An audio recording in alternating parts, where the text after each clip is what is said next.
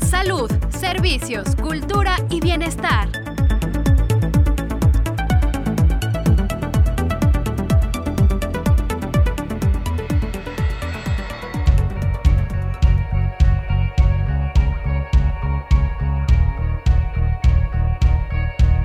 Hola, ¿qué tal? Bienvenida, bienvenido a tu programa ¿Ya oíste? Te saludamos Berenice Moreno y Saelín Fernando. Dormir es indispensable para lograr el óptimo funcionamiento de nuestro organismo. Por eso, cuando nos desvelamos, al siguiente día presentamos malestares. Para hablar sobre la importancia de dormir bien, sobre algunos trastornos que alteran nuestro sueño y recomendarnos tips para descansar, nos acompaña la psicóloga Leticia Rodríguez Chávez. Doctora Leticia, gracias por acompañarnos. No, pues un gusto estar con ustedes, Bere y Fer, y con todo el auditorio que nos está escuchando. ¿Qué tan importante es dormir bien y cuáles son los beneficios de tener un buen sueño? Bueno, Fer, para responderte primero esa pregunta, te voy a explicar algo. Nosotros nos regimos por un ciclo que es el ciclo circadiano. Este ciclo es de 24 horas. Este ciclo nos regula muchas cosas, entre esas el sueño, ¿no? Entonces, este ciclo nos indica cuándo vamos a dormir o cuando ya está disminuyendo la luz solar, el cuerpo nos dice que ya tenemos que dormir, ¿no? Y también para despertarnos. ¿Cuál es la importancia del dormir bien? Bueno, pues cuando dormimos se lleva a cabo el proceso, procesos regenerativos, ¿no? Los procesos regenerativos de músculos, de hormonas que nos preparan para afrontar el siguiente día. Es decir, cuando nosotros despertamos al otro día, cuando tenemos un buen sueño, pues obviamente nos vamos a sentir descansados, nos vamos a sentir con energía, vamos a tener buena memoria, vamos a tener mucha creatividad, se reorganiza la información y se lleva a la memoria a largo plazo a determinados datos o a borrar otros. Es decir, es como ustedes vieron la película esta muy famosa intensamente, en donde se ven unas bolitas que se acomodan. bueno, eso de proceso se lleva en el sueño. Entonces, precisamente esa es la importancia de dormir bien. ¿Por qué? Porque nuestro cuerpo ahí se recupera de todas las pérdidas que tuvo en el día. Precisamente esa es la importancia del buen dormir. Y bueno, pues especialistas consideran varios beneficios, ¿no? Cuando uno está descansado, pues eh, tiene uno mayor creatividad, tiene uno este, su memoria o la memoria funciona perfectamente, ayuda a perder peso, así que da más a dormir lo que tengamos que dormir, porque también el dormir nos hace perder peso, o bueno, más bien mantener ese peso bien sin engordar.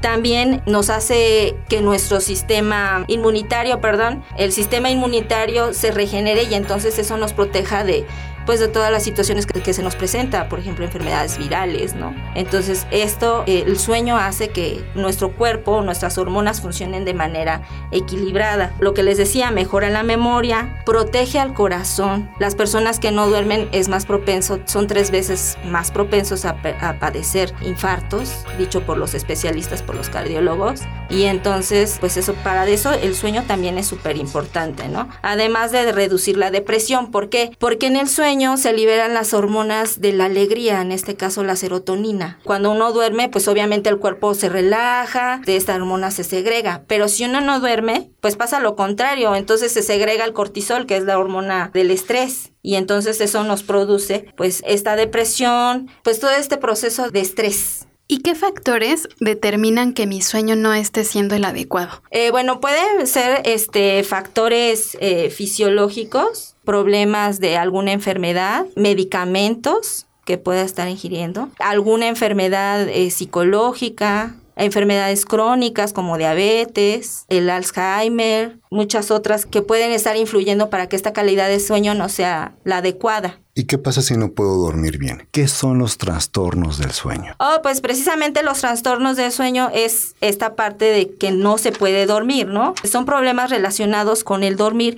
y que pueden incluir desde dificultades para conciliar el sueño, que en este caso sería como el insomnio, pueden ser problemas de quedarse dormidos en momentos inadecuados, es decir, en el trans del día, que eso se le llama somnolencia diurna, el permanecer o dormir dormir demasiado o conductas anormales durante el sueño. Eso, esos son los trastornos que más se pueden dar, ¿no? El insomnio, la somnolencia diurna y los problemas en el ritmo del sueño. Es decir, las, las personas, no sé si les ha llegado a tocar o, a ver personas que dicen, es que yo no tengo horarios para dormir, o sea, puedo dormir a cualquier hora del día o las personas que, por ejemplo, trabajan de vigilantes, trabajan en la noche, pues esos son, son este, problemas del ritmo del sueño, porque, por ejemplo, acá en el hospital, cuando vemos algún, perdón, algún compañero que es enfermero o que es policía, bueno, pues tiende a, a desarrollar esos problemas. ¿Por qué? Porque no está respetando este ciclo circadiano que es importante para que el cuerpo se regenere, para que se recupere, para que se llene de energía. ¿Qué alteraciones físicas y psicológicas tiene estos trastornos del sueño? Ok, físicas, yo creo que a todos nos ha pasado, a lo mejor en un día que nos tocó desvelarnos, que al siguiente día pues nos sentimos súper cansados, nos sentimos fatigados, a medida de, que disminuyen, pues disminuimos, perdón, nuestras horas de sueño, podemos comprobar cómo se produce el, deterioro de nuestro cuerpo, ¿no? Es lo que les decía hace un momento, problemas de concentración, memoria, de razonamiento, hay veces que cuando cuando no dormimos, o sea, hacemos, en lugar de servirnos café, a lo mejor nos servimos azúcar en la taza, ¿no? Puede llegar a pasar eso, ¿no? Problemas o desarrollo de trastornos psicológicos. Por ejemplo, en el estado de ánimo, aumentando niveles de ansiedad, de depresión, de irritabilidad, este, inclusive la falta severa del sueño puede llevar a la aparición de alucinaciones, también alteraciones neurológicas y ataques epilépticos. También se relaciona con las enfermedades cardíacas, lo que les decía hace rato, y bueno, pues también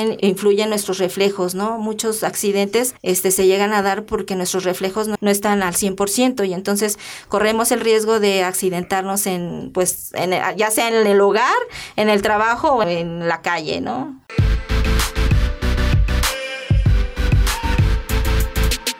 ¿Ya nos sigues en nuestras redes sociales oficiales? Síguenos en Facebook, Twitter, Instagram y YouTube. Estamos como ISTMX. Participa, interactúa y comenta. Ahora también puedes escuchar este y todos nuestros programas en Spotify, Himalaya y iTunes. Búscanos como ISTE Podcast. Más información en www.go.mx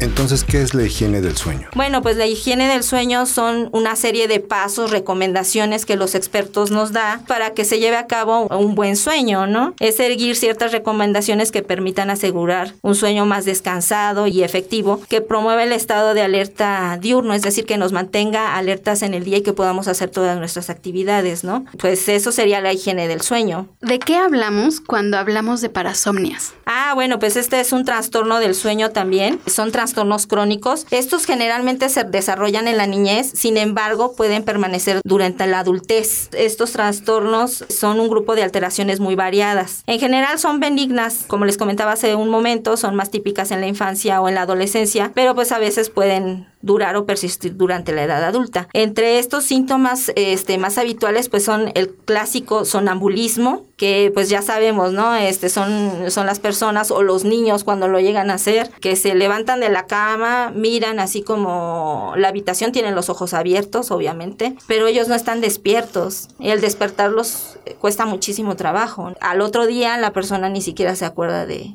de lo que pasó, ¿no? En el, en el sonambulismo.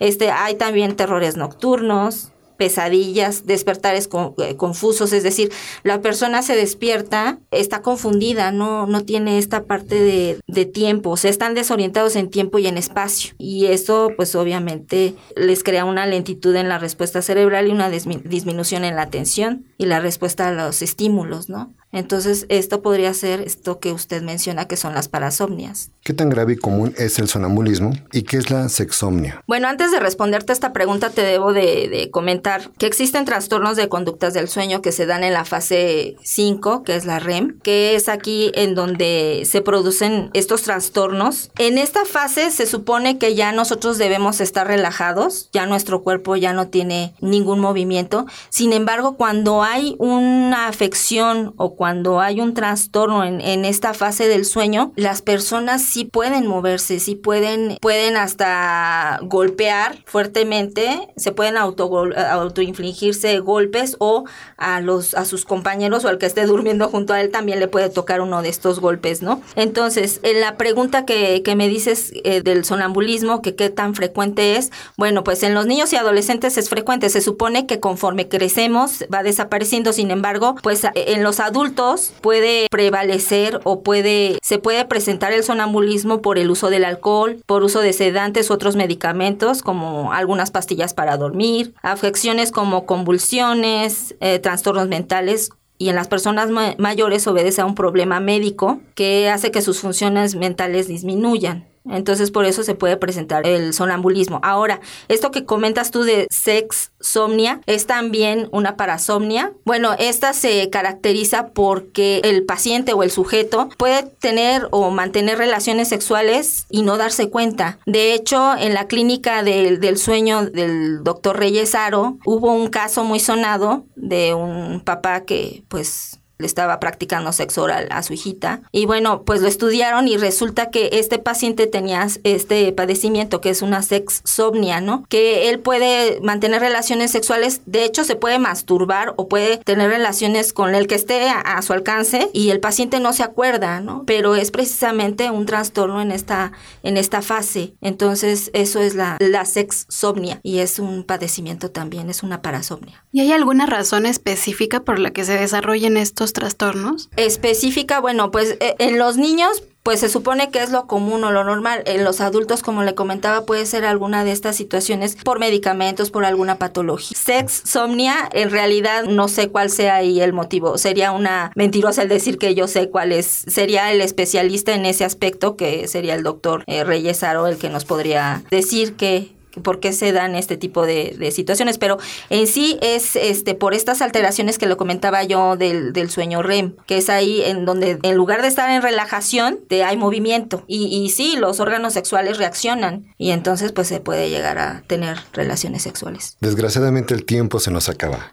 Pero para cerrar el programa con broche de oro, ¿puede darnos algunas recomendaciones para mejorar nuestra calidad del sueño? Ah, claro que sí. Este, estas son muy, muy importantes. Algunos especialistas, por ejemplo, evitar sustancias estimulantes como la cafeína. Esto es importante que cuando vayamos, perdón, a dormir ya no tomemos nada de cafeína, que a veces eso también se nos pasa, que consumimos cafeína antes de dormir no tomar alcohol o estas bebidas muy famosas que están ahora en boga, que son las este, energetizantes, porque traen muchas sustancias, aparte de mucho azúcar. Cenar ligero, pues obviamente si cena uno, pues no sé, un pozole, pues no vamos a poder dormir, ¿no? Tener un horario fijo del sueño, esto es súper importante. Ahora en la pandemia se vio alterado esos periodos de sueño, ¿no? Como que se desajustaron y actualmente, pues en consulta tenemos muchos pacientes que han presentado irritabilidad, ansiedad, eh, derivados de esta situación, ¿no? De que ya no hay unos horarios como tal. Entonces, pues tenemos que tener mucho cuidado en esta parte de la higiene del sueño, que aunque no vayamos a trabajar, aunque estemos en casita, pues sí tener como que ciertas actividades para que uno siga como un programita para que pues uno pueda tener una buena higiene del sueño, ¿no?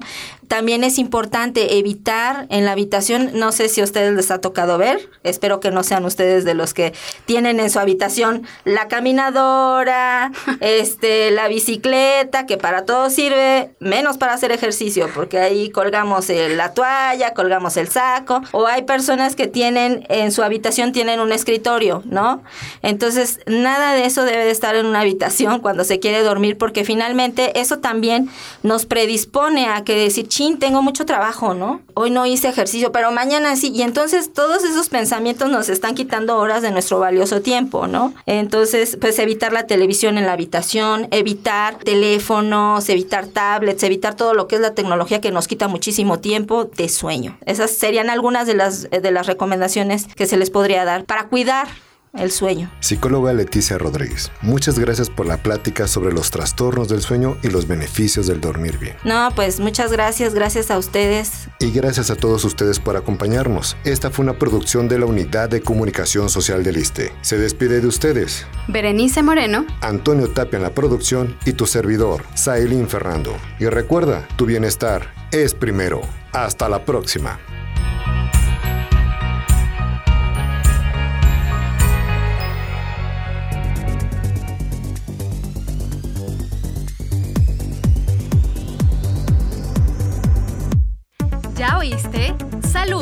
Servicios, cultura y bienestar.